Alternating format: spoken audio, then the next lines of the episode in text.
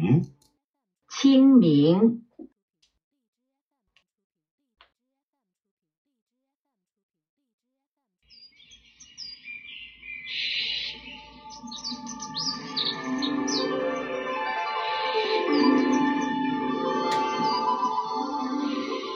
The Qingming Festival is a day of reverence for Chinese. People hold ceremonies for ancestors and sweep their tombs on April 5th every year.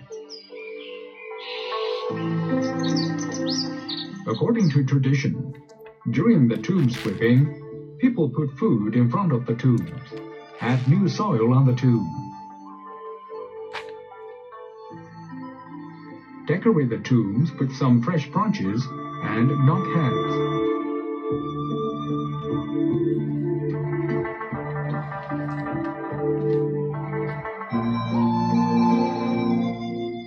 A traditional Chinese painting named Riverside Scene on the Qingming Festival, drawn 900 years ago, shows the prosperous atmosphere and activities on that day. People return from tomb sweeping with horses and packages in the picture.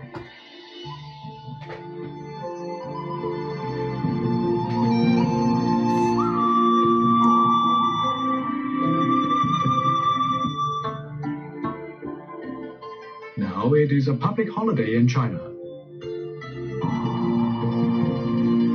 Although ceremonies have changed a little with time, Chinese still express their grief for the deceased.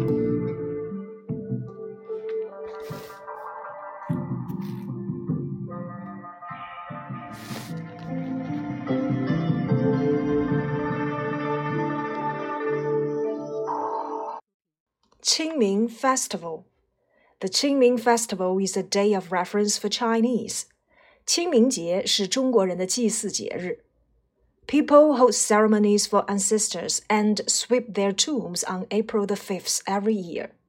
每年的四五月份，人们会祭祖和扫墓。 According to tradition, during the tomb sweeping, people put food in front of the tombs, add new soil on the tomb, decorate the tombs with some fresh branches, and knock head.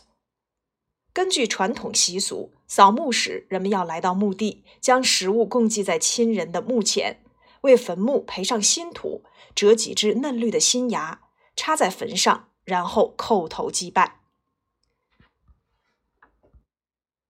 A traditional Chinese painting named Riverside Scene on the Qingming Festival, drawn 900 years ago, shows the prosperous atmosphere and activities on that day.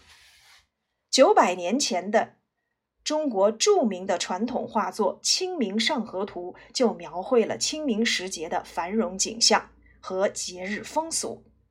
People returned from tomb sweeping with horses and packages in the picture. 在途中，人们骑着马，挑着担，从扫墓的地方归来。Now it is a public holiday in China.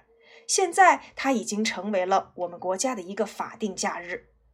Although ceremonies have changed a little with time, Chinese still express their grief for the deceased.